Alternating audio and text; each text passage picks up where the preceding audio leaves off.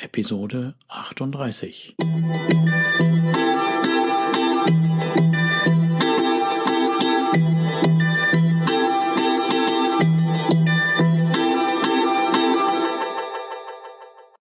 Herzlich willkommen zu meinem Podcast Is Mobbing, dem Podcast, der sich mit der Bewältigung von Mobbing am Arbeitsplatz bis hin zum Wiedereintritt in ein glückliches und erfolgreiches Leben befasst. Schön, dass du da bist und mir zuhörst. Mein Name ist Arne Peters und du erhältst hier wertvolle Tipps, Informationen sowie Praxiserfahrungen, wie du deine Mobbing-Situation bestmöglich meistern kannst. Also raus aus der Krise und wieder rein ins Lebensglück.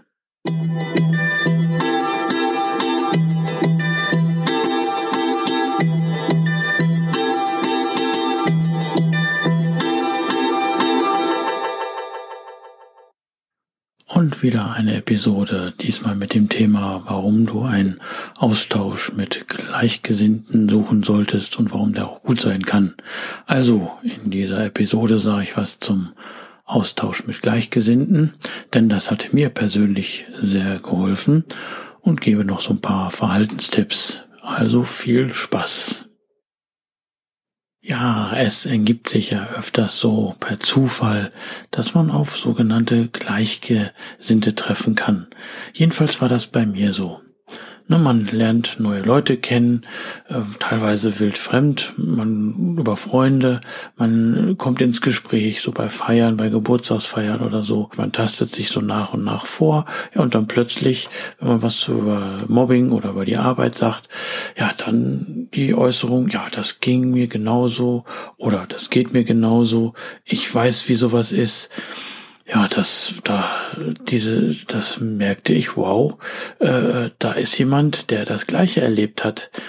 Ne, es waren zwar nicht exakt die gleichen Mobbing-Situationen, logisch, weil jede ist für sich selber, aber äh, die Person mit oder die Personen, mit denen ich da gesprochen hatten, hatte, die waren und haben das genauso durchlebt, die haben Mobbing-Handlung erlebt und durchlebt und somit am eigenen Leib gespürt.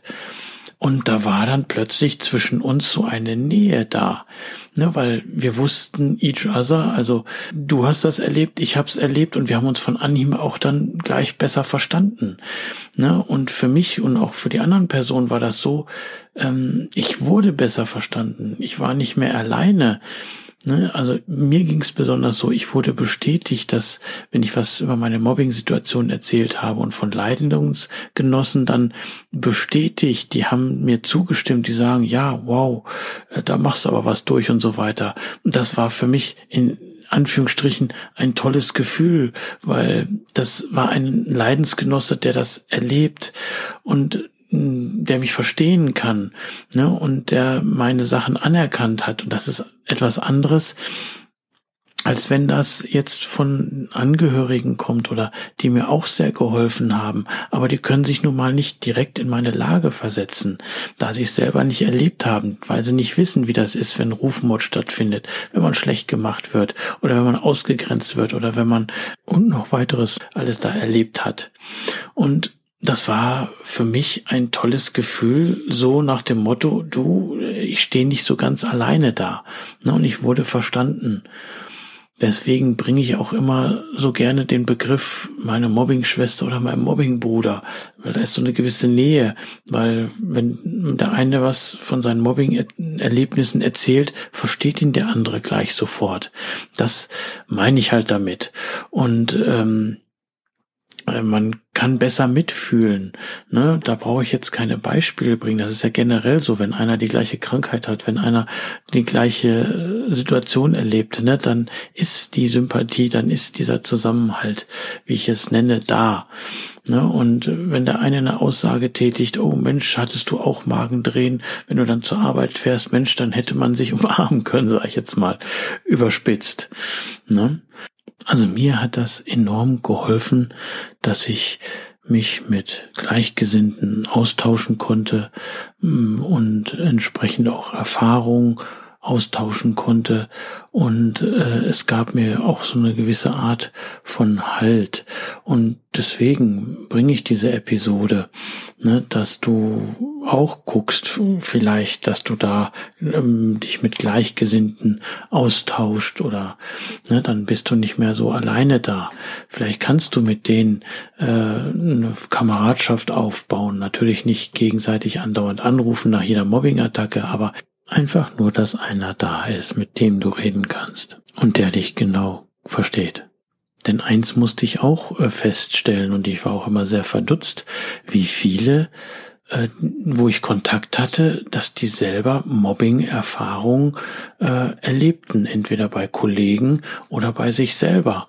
Ne? Und dann so mit dem Unterton so, oh wow, yo, das war damals eine harte Zeit, aber die konnten noch nicht irgendwie so darüber sprechen. Also ich konnte es nicht fassen. Und deswegen war das auch für mich ein Beweggrund, diesen Podcast zu kreieren. Also hier nochmal, wie gesagt, mir hat das sehr gut geholfen, dass ich da mich mit Gleichgesinnten entsprechend austauschen konnte oder auch noch kann. Und dafür wollte ich jetzt hier so ein paar Verhaltenstipps noch ergänzend für dich geben, denn man sollte schon so ein bisschen was dabei beachten. Also grundsätzlich so schon mal, äh, wie ich in mehreren Episoden schon gebracht habe, auch wenn du dich mit den äh, Gleichgesinnten austauscht, niemals von deinen geheimen Notizen, von deinen Maßnahmen äh, etwas erzählen oder definitiv sagen, auch nicht am Rande, denn auch mal ein Kollege kann sich mal verplappern. Ne? Oder vielleicht äh, kann es sein, dass der Kollege ein Doppelagent ist, in Anführungsstrichen, ne? dass er für die Mobber arbeitet, um für, von dir Informationen rauszukriegen. Ne? Oder der Kollege wechselt die Seite. Also es kann vieles passieren und dann plötzlich stehst du da. Also ich habe äh, zwar mich mit Kollegen ausgetauscht bis zu einem gewissen Grad und geoutet und ich habe auch über meine Probleme gesprochen, ja, aber ich habe in keinster Weise über meine zum Beispiel Dokumentation etwas gesagt. Ich habe auch nichts über meine Maßnahmen gesagt. Das war Top Secret. Da bin ich im Nachhinein noch sehr froh drum. Obwohl, wie gesagt, ich mich mit den Kollegen sehr gut austauschen konnte und mir dann auch entsprechend, die mir dann auch entsprechend helfen konnten. Aber auch bei externen Personen. Und da halt erstmal so, ähm, dass ich die äh, sogenannten Gleichgesinnten eingruppiere. Einmal in Kollegen und einmal in externe Personen. Ne? Also die nichts mit dem Unternehmen zu tun haben, aber die halt in ihrem Unternehmen dort entsprechend gemobbt werden. Aber erstmal sozusagen so ein bisschen was zu den Kollegen. Wie ich schon sagte, ich hatte das Glück, dass ich mich mit äh, Kollegen entsprechend austauschen konnte und bin denen im Nachhinein immer noch sehr dankbar. Denn wenn man als gemobbte Person alleine im Unternehmen dasteht, das kann schon ganz schön brutal sein. Ne? Aber wenn man sich dann mit Kollegen, vertrauensvollen Kollegen wenigstens entsprechend austauschen kann, dann ist das schon eine Menge wert. Also wir haben uns gegenseitig Halt gegeben, wir haben uns gegenseitig geholfen, wir haben auch mal gegenseitig oder zusammen äh, äh, gemotzt über die entsprechenden FMOPs, also vermeintlich mobbenden Personen, die nenne ich immer FMOPs. Ne? Und ähm, das half, das hat einen Halt gegeben, einen gewissen Rückhalt und man war nicht alleine. Allerdings muss man schon sagen, ihr ist so ein bisschen ähm, bei einem Kollegen auch Vorsicht geboten gewesen, denn äh, er ist mit der Zeit so, so abgedriftet und hat das Ufer dann gewechselt, aber wir haben das dann zum Glück entsprechend früh festgestellt. Ne, bei sowas muss man dann feinfühlig sein, ne, dass zu den Kollegen, wo man sich vertrauensvoll austauscht, dass man die entsprechend auch beobachtet, nicht, dass er plötzlich dann ein Doppelagent wird oder so. Ne? Und da immer sehr stark feinfühlig sein, auch mal so von anderen Kollegen hören, wie ist denn der Kollege eigentlich drauf, mit wem ich mich so gut austausche, ne? und so den Busch trommeln, wie das ja heißt in den Abteilungen, da so ein bisschen mal hinhören. Aber man merkt das mit der Zeit, wie sich der Kollege dann entsprechend dann abtrünnig verhält. Also wie gesagt, das war nur bei einem Kollegen so ein bisschen, da muss man dann drauf achten. Aber hier halt für mir halt die Empfehlung, auch wenn du einen dicksten, wärmsten Kollegen hat, doch immer noch so ein bisschen äh, immer im Hinterkopf haben, ne, Fall X könnte mal ja eintreten. Aber nichtsdestotrotz, helft euch entsprechend oder lasst dir helfen, ne, redet äh, zusammen, gewinnt Informationen, ähm, die euch gegenseitig helfen. Ne? Und du wirst dann feststellen, hm, was das alles für Vorteile haben kann. Ne? Wer weiß, äh, ich habe im Jobcoaching auch mal mitbekommen, dass eine berichtete, ne, dass die ganzen Angestellten von einem kleinen Büro, äh, dass die sich dann zusammengetan haben, gegen den Chef und dann festgestellt haben, wow, jetzt sind wir die Stärkeren und wir lassen uns das alles nicht mehr von dem Chef bieten. Also musste er in Anführungsstrichen, ja klein beigeben in Anführungsstrichen, weil das war nicht fair, was er da gemacht hat. Na, aber vielleicht kann es sich auch so etwas ergeben. Aber hier, äh, wenn ihr euch Kollegen untereinander austauscht, dann am besten außerhalb des Unternehmens, außerhalb des Gebäudes, ne, denn es sollen, wenn nicht im Unternehmen, unbedingt bekannt sein, dass ihr sehr gut miteinander könnt. Wenn jetzt zum Beispiel der Mobber das mitbekommt, ne, kann es sein, dass er da irgendwie einen Keil da einschiebt äh, inzwischen euch. Ne? Also hier so ein bisschen drauf aufpassen. Dann gibt es ja, ne, die zähle ich dann zu der Gruppe der externen Personen, gibt es dann die sogenannten ehemaligen Kollegen, die auch Gleiches erlebt haben. Also wenn du zu den, äh, wenn du äh, mitbekommst, dass ein ehemaliger Kollege im Unternehmen oder ehemalige Kollegin dass die dann so ähnliche Probleme hatte, ne, und dass man per Zufall dann da oder dass man dort den Kontakt sucht, ne, muss man mal gucken. Ne. Auch von denen kann man sehr viel erfahren und man kann sehr viel mitbekommen. Ne, und es stärkt auch so ähm, das Ego, so ging es mir, dass ich dann mich mit einem ausgetauscht habe, der äh, dann in einem anderen Unternehmen war. Ne, wir kannten uns dann noch, aber ich habe ihn dann einfach mal angerufen und habe so ein bisschen nachgefragt und habe mir Tipps geben lassen. Ne, und es war für mich so, äh, dass er war ihm sehr dankbar, dass er mir geholfen hat. A, B, aber es war auch so, dass es meinem Ego äh, half, denn mir war bewusst, dass ich nicht unbedingt die Ursache für die ganzen Differenzen und äh, die Mobbing-Attacken und Faselfehler war, in einer gewissen Art und Weise schon, aber dass es halt diese Mobbing-Situation im Unternehmen war, weil es ihm exakt genauso erging. Ja, und dann gibt es jetzt noch die ja, sogenannten ganz externen Personen, wie ich schon zu Beginn gesagt habe. Ne? Du bist in der Kneipe, bist in der Bar, du bist der, auf einer Party, du bist auf einer Geburtstagsfeier oder generell in der Freizeit, ne? vielleicht sogar im Urlaub. Ne? Und dann ähm, äh, hast du da Kontakt und man kommt ins Gespräch, es kommt das Thema Mobbing. Ja, und dann plötzlich stellst du fest, oh wow, da ist ja auch in Anführungsstrichen ein äh, Mobbing-Opfer. Ne? Und äh, dann kommt man ins Gespräch. Aber hier würde ich auch erstmal gucken, okay, kann diese Person irgendwie Kontakt zum Unternehmen oder zu den Mobbern oder äh, anderen Personen im Unternehmen haben. Ne, und wenn man das so ein bisschen abgecheckt hat, ne, dann äh, kann man ja das Gespräch im Weiteren suchen. Vielleicht auch ein bisschen sich austauschen, helfen, äh, so wie ich es getan habe. Wobei ich da immer auch logischerweise nichts über betriebsinterner bekannt gegeben habe und ich bin auch nicht zu stark ins Detail reingegangen, ne, weil das ist ja kein Therapeut.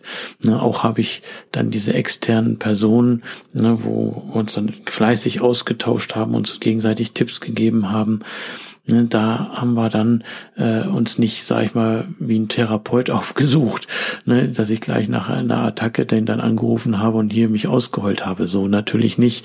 Nein, ähm, ich habe das so gehandhabt, dass ich mit diesen Personen, auch heute treffe ich mich da teilweise noch, ne, dass wir uns erstmal so unterhalten, Mensch, wie war es? Ich habe mir Tipps geben lassen, was die machen, ne, äh, habe denen wiederum Tipps gegeben ne, und äh, man hat sich ergänzt, aber das Wichtigste war, man war nicht alleine, man hatte eine gewisse Unterstützung.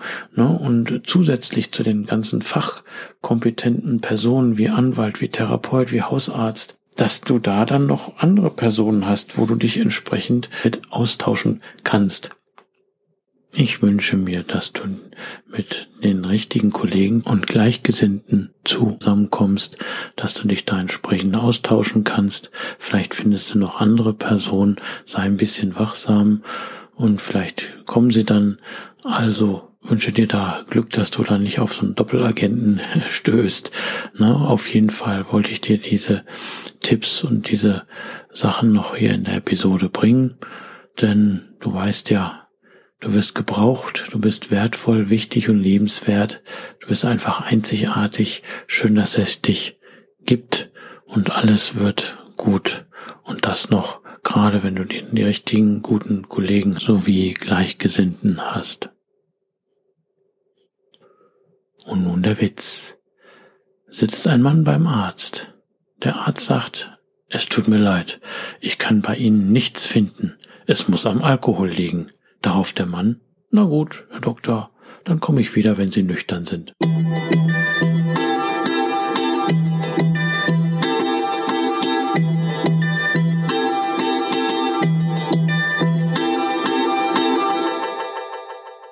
Rechtliches. So wie in vielen Büchern der Lebenshilfe, so weise ich auch hier ordnungsgemäß darauf hin. Dieser Podcast ersetzt nicht den Arzt, Psychologen, Rechtsanwalt oder sonstige entsprechende fachkundige Person, ist somit auch keine Rechtsberatung, Therapie oder ähnliches. Für die bei mir und anderen hier erfolgreich angewendeten Maßnahmen, Tipps, Techniken, Empfehlungen und so sind die Haftung für Schäden und Nachteile jeglicher Art sowie die Garantie ausgeschlossen. Die Umsetzung dieser Informationen, Tipps und Empfehlungen und so weiter erfolgen somit auf eigenes Risiko. Ich arbeite nach bestem Wissen und Gewissen, habe sorgfältig die ganzen Informationen und so weiter für den Podcast recherchiert, kann aber für die Aktualität, Qualität, Vollständigkeit und Richtigkeit keine Gewähr geben. Äußerungen zum entsprechenden Arbeitsverhältnis sind fiktiv. Auch ist es mir wichtig, dass hier alles korrekt und rechtskonform abläuft. Das heißt, dass keiner Schaden nehmen soll, sondern es soll zum Wohle aller dienen.